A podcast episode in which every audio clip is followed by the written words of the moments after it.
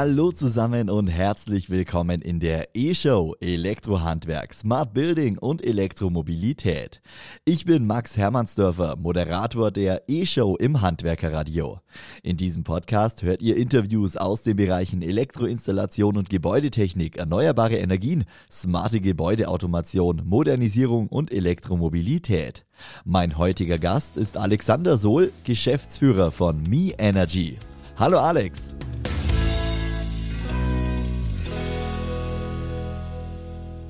Hi Max, vielen Dank für die Einladung. Freut mich, dass du mit dabei bist, Alex. Äh, sag mal ein paar Worte zu deinem Unternehmen. Äh, was macht Me Energy? Wir stellen stromnetzunabhängige Schnellladesäulen her. Hört sich ein bisschen absurd an, weil man denkt ja, Strom kommt aus dem Netz, aber leider nicht immer überall genug, um eben Autos schnell zu laden. Und dem Problem haben wir uns gewidmet. Das heißt, wir ermöglichen, dass jeder und jede ihr Auto überall, egal ob auf dem platten Land oder mitten in der Stadt, ähm, schnell laden kann. Da reden wir über so 10 Minuten für 200 Kilometer. Mhm. Und so eben wird Elektromobilität alltagstauglich für jeden. Äh, wie funktioniert das? Also was stellt ihr da genau her? Also das kann man sich im Endeffekt vorstellen wie einen grünen Generator. Das heißt, wir stellen dort den Strom in der Ladesäule selbst her. Wir machen das eben aus Bioenergieträgern, primär Ethanol, ähm, hat der eine oder die andere vielleicht schon mal getrunken, mhm. aber das kann man eben auch toll energetisch verwenden äh, und so eben 100% grünen Strom zu jeder Tages- und Nachtzeit überall erzeugen. Okay, also mach's mal, mach's mal bildlich. Wie sieht so eine Ladesäule aus? Wie groß ist das und äh, wie läuft es dann letztendlich äh, auch im Inneren ab, wenn das selber den Strom produziert? Ja, also es ist so groß wie ein Parkplatz. Ähm, das heißt, ich stelle diese Ladestation auf einen Parkplatz und kann dann rechts und links davon jeweils ein Auto laden. Mhm. In der Ladestation funktioniert das Ganze so, als Kunde, Kundin gehe ich einfach nur hin, halte meine Ladekarte dran, authentifiziere mich per App und dann startet der Ladeprozess. Was im Inneren passiert ist dann, dass wenn ich diese Ladekarte dran halte, dann startet die Stromerzeugung. Das heißt, wir haben dort einen Generator drin, der macht eben aus Bioethanol über einen Verbrennungsprozess eben Grünstrom. Und das ist so ein bisschen die Innovation, dass ich eben kein dickes Kabel irgendwie anschließen muss, sondern ich kann einfach so eine Art Container dorthin stellen und damit dann eben schnell laden. Art Container, das heißt, äh, der ist auch portabel. Ich kann sagen, hey, heute hier, morgen da theoretisch. Genau, das funktioniert. ähm, wir haben auch schon Events zum Beispiel, ist ein beliebter Anwendungsfall. Ja. Das heißt, wir haben dann für ein Wochenende oder für eine Messe eine Woche lang eben diese Station an Hamburger Fischmarkt gestellt, ans Messegelände München oder halt auf den alten Flughafen. All das haben wir schon gemacht letztes Jahr. Okay, wir sprechen gleich noch so über ein paar konkrete Anwendungsfelder. Äh, gehen wir mal noch einen Schritt äh, zurück. Ähm, du hast das Unternehmen gegründet. Äh, ich glaube, da ist noch, äh, noch eine zweite Person mit involviert. Erzähl mal ein bisschen was zur Entstehungsgeschichte. Ja, ich habe das Unternehmen zusammen mit Ines gegründet. Ähm, das Ganze geht noch auf meine Zeit bei Bosch zurück, damals in der Entwicklung. Und da bin ich mal mit dem Elektroauto, BMW i3 damals, wem es noch was sagt, ähm, liegen geblieben.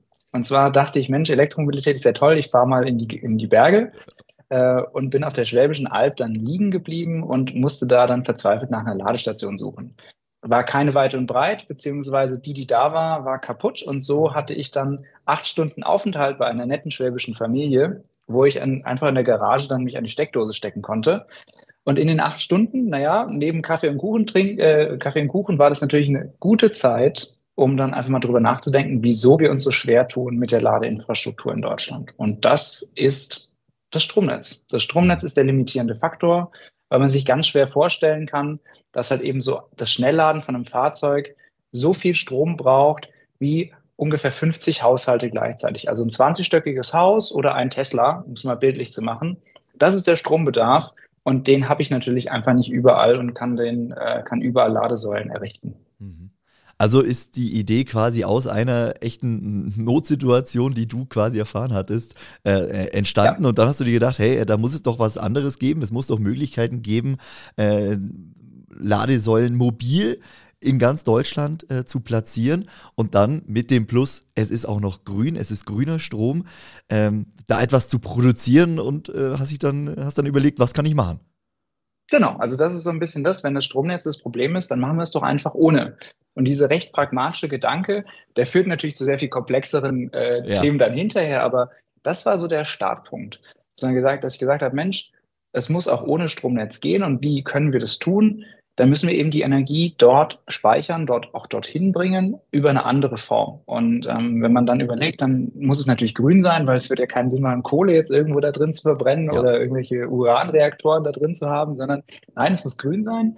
Und dann ist eben der Speicher oder der, der weit verbreiteste Speicher für grüne Energie ist eben Bioenergie. Und das ist, was nutzen wir heutzutage in ganz verschiedenen Formen und wir benutzen es eben in Form von ähm, Ethanol und können so eben viel Energie speichern. Denn mit einer Ladestation, um auch das wieder plastischer zu mhm. machen, ist eine halbe Erdumrundung drin. Also mit einer Tankfüllung, das sind 2000 Liter, kann ich ein halbes Mal um die Welt fahren. Ähm, und das ist eben deutlich mehr, als ich beispielsweise bei einer Batterie ähm, in der gleichen Größenordnung hätte ähm, eine halbe Erdumrundung heißt, ich kann ungefähr 20.000 ja. Kilometer genau. zurücklegen. Genau. Und dann, 20.000 Kilometer mit einer Füllung. Das ist so die Größenordnung. Und wenn der Tank leer ist, dann wird er einfach aufgetankt. Das übernehmt auch ihr? Dann, genau. Das übernehmen auch wir. Also wir versuchen das so einfach für unsere Kunden wie möglich zu machen.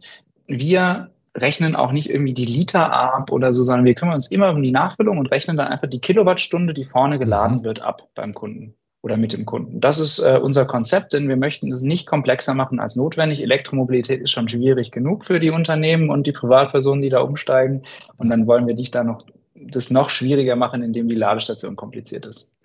Wie hat sich denn das Unternehmen so in den letzten Jahren entwickelt? Das ist ja noch ein relativ junges Unternehmen, kann man sagen.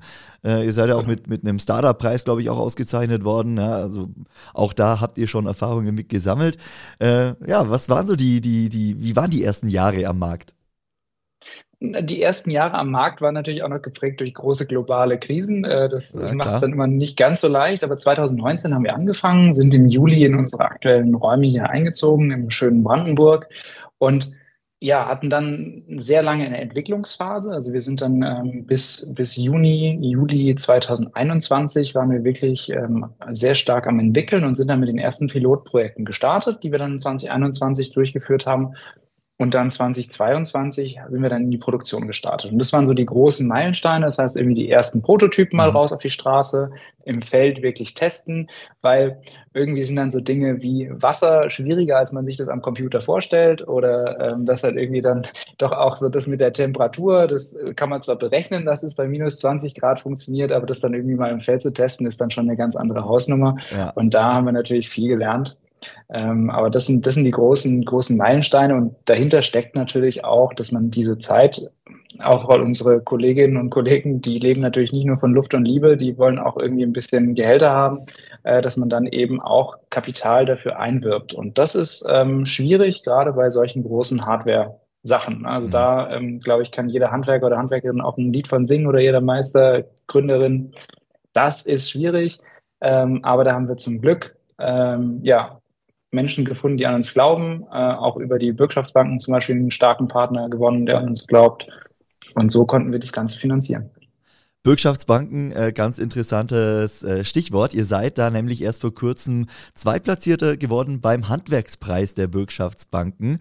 Handwerkspreis heißt, äh, ihr seid als Handwerksbetrieb ausgezeichnet worden. Ähm, Alex, jetzt erklär mir das mal. Wie viel Handwerk steckt denn da tatsächlich in eurem Unternehmen drin?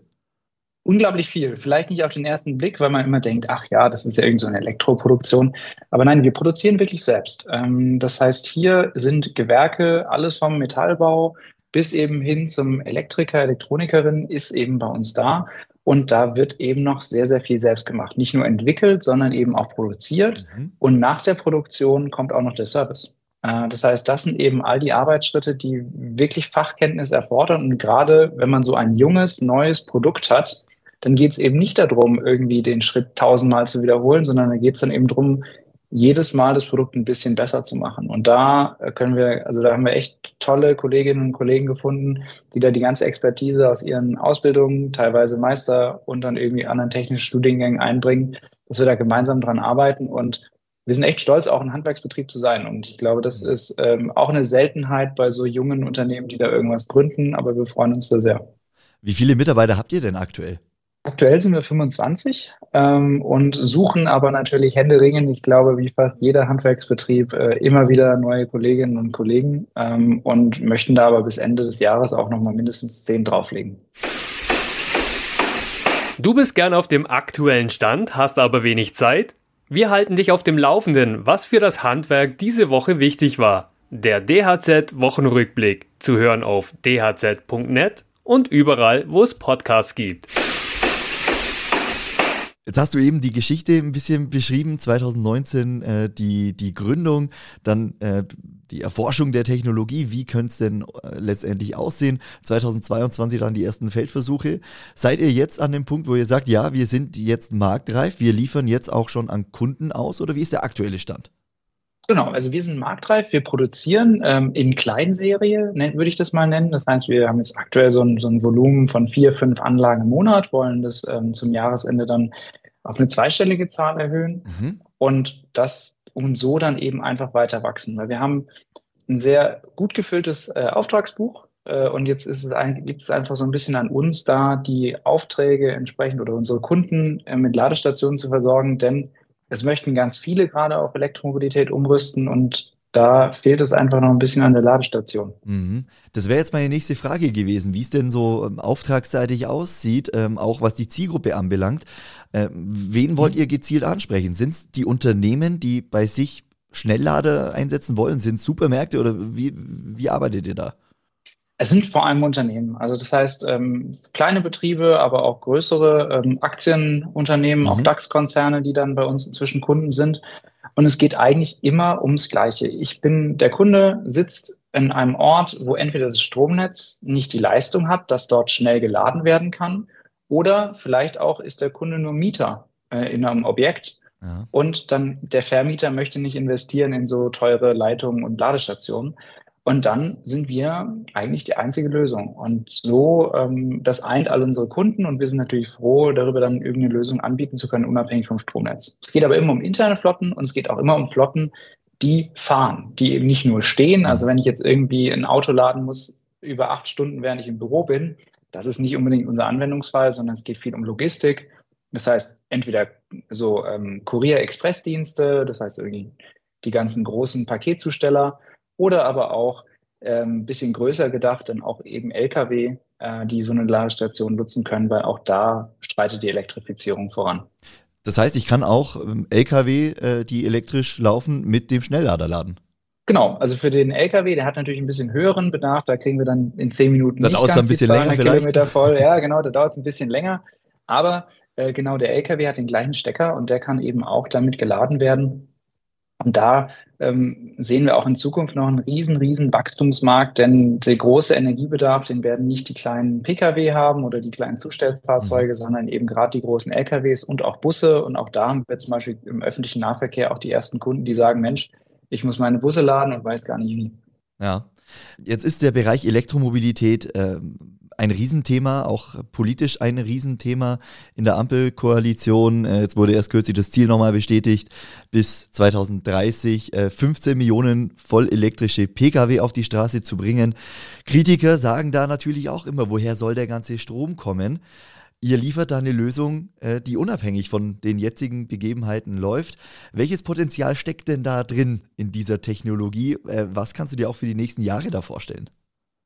Also ich glaube, also dass es nicht das Allheilmittel ist. Das heißt, es ist einfach punktuell, können wir unseren Beitrag leisten und gerade in ländlichen Regionen wird es einen, einen wichtigen Beitrag leisten. Aber natürlich muss unabhängig von unserer Lösung das Stromnetz insgesamt deutlich ausgebaut werden. Das heißt, wir sehen uns da einfach als punktuelle Ergänzung an Orten, wo das eben nicht funktioniert. Aber der Großteil muss über das Stromnetz sein. Das ist eine Mammutaufgabe. Ähm, aber wir versuchen einfach unseren kleinen Beitrag dazu leisten. Aber wer jetzt mal so ein bisschen schaut, wir haben auch ein Ziel von 2030, eine Million Ladepunkte. Und da sind wir auch noch weit zurück. Wir haben eben jetzt immer noch unter 100.000 und die 900.000 in den nächsten sieben Jahren oder sechseinhalb ähm, zu erschließen, das halte ich für sehr, sehr optimistisch. Mhm. Ähm, daher braucht es einfach uns, es braucht sehr viel Kreativität, um dann eben auch den Leuten den Umstieg zu erleichtern. Und ich glaube, das ist der springende Punkt. Wir müssen einfach so ein bisschen mehr an die Fahrerinnen und Fahrer von Autos denken, weil die müssen es eigentlich fast genauso leicht haben, Elektroauto zu fahren, wie eben heute Verbrenner. Und das schaffe ich nur, wenn ich eben Ladepunkte überall habe und idealerweise Ladepunkte, die fast genauso schnell wie es Auftanken sind. Mhm. Und das ähm, ist eben der wichtige Beitrag, den, den wir versuchen dann eben zu leisten, zu sagen, Mensch, okay, an der Autobahn auch ein politisches Ziel, alle 60 Kilometer Ladestation. dass die Tankstellen damit voll sind und so weiter, dass ich eben keine Angst mehr haben muss, ins Elektroauto zu ja. steigen und ich weiß, ich komme immer sicher an. Ähm, ich sag mal, da ist die Marke, die ihr jetzt setzt mit äh, 200 Kilometer in 10 Minuten. Ich denke, das ist schon mal was, mit dem man auf jeden Fall arbeiten kann, was man auch gut mal in eine, in eine Pause an der Raststätte oder so äh, integrieren kann. Ähm, wie könnte es da noch weitergehen? Plant oder seid ihr da dran, das noch mehr zu beschleunigen oder ist das jetzt so der Stand, wo ihr sagt, mehr geht jetzt aktuell nicht? Das ist der aktuelle Stand der Fahrzeuge ähm, ah, okay. so ungefähr. Das heißt, man muss immer ähm, schauen, klar, bei LKWs äh, geht die Leistung, die Ladeleistung noch nach oben. Also wir reden jetzt hier über 150 Kilowatt an Ladeleistung. Ähm, das ist so der aktuelle Stand für einen Mittelklasse-Pkw, ähm, was eben dort aufgenommen werden kann. Und wenn die Entwicklung bei den Fahrzeugen noch weitergeht, dann können wir auch dort nochmal nachlegen. Aber aktuell ist es so eine sehr, sehr, ich sag mal, Industriestandard, ähm, ungefähr diese 150 kW, manche 120, manche 180 und das ja. gleicht sich dann irgendwie so aus. Das heißt, die 150 kW sind einfach ein sehr, sehr guter Mittelwert. Alex, lass uns doch zum Abschluss noch mal ein bisschen über, über Ziele sprechen, ein bisschen in die Zukunft äh, schauen. Du hast äh, schon die äh, Produktionskapazitäten angesprochen, die hochgehen sollen. Äh, generell plant ihr noch mehr Mitarbeitende bei euch einzustellen aus verschiedenen Gewerken. Ähm, ja, was sind eure Ziele? Was wollt ihr mit eurem Unternehmen noch erreichen? Wir möchten generell erstmal einen Beitrag dazu leisten, dass eben jeder sich traut, Elektroauto zu fahren. Das ist, äh, glaube ich, das Wichtigste und das, was die Leute hier unten antreibt. Ähm, was möchten wir darüber hinaus? Wir möchten Elektromobilität auch grün machen. Das heißt also eben dieses 100% Grünstromversprechen, was wir liefern können, das, das ist auch ganz wichtig. Aber wenn ich mal so ein bisschen in die Zukunft schaue und auch vielleicht mit ein bisschen Zahlen hinterlege, das heißt, wir möchten so im Jahr 2026 ähm, knapp 1000 Stationen irgendwo in Deutschland installiert haben. Das ist so ein, ähm, ein Ziel. Und da arbeiten wir dran, dass wir dann entsprechend die Produktionskapazitäten hochfahren und dann ja, vielleicht auch ähm, ihr als Hörerinnen und Hörer dann auch mal bei uns ähm, ladet und mal die Ladekarte dran haltet und dann merkt, huch, da ist ja, ja gar kein Kabel hinten dran. Ja. Alex, ich wünsche euch dabei ganz viel Erfolg. Äh, ich schaue mir euren Weg genau an und äh, verfolge das gern, wie das weitergeht. Wie gesagt, ein äh, Feld mit richtig viel Potenzial rund um Elektromobilität. Wenn man da einsteigt, kann man, glaube ich, aktuell wenig falsch machen. Alex, vielen lieben Dank fürs Interview. Viele Grüße nach, äh, nach Berlin, nach Brandenburg und äh, alles Gute weiterhin.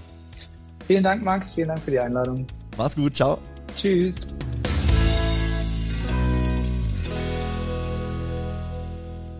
Und das war's für heute mit dieser Ausgabe der E-Show Elektrohandwerk, Smart Building und Elektromobilität.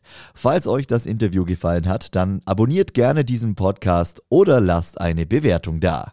Die E-Show läuft im Handwerkerradio immer freitags und sonntags von 14 bis 16 Uhr. Hört gerne mal rein unter www.handwerker-radio.de oder holt euch unsere kostenlose Handwerkerradio-App fürs Smartphone. Ich bedanke mich bei euch fürs Einschalten wünsche euch einen schönen Tag und bis zum nächsten Mal.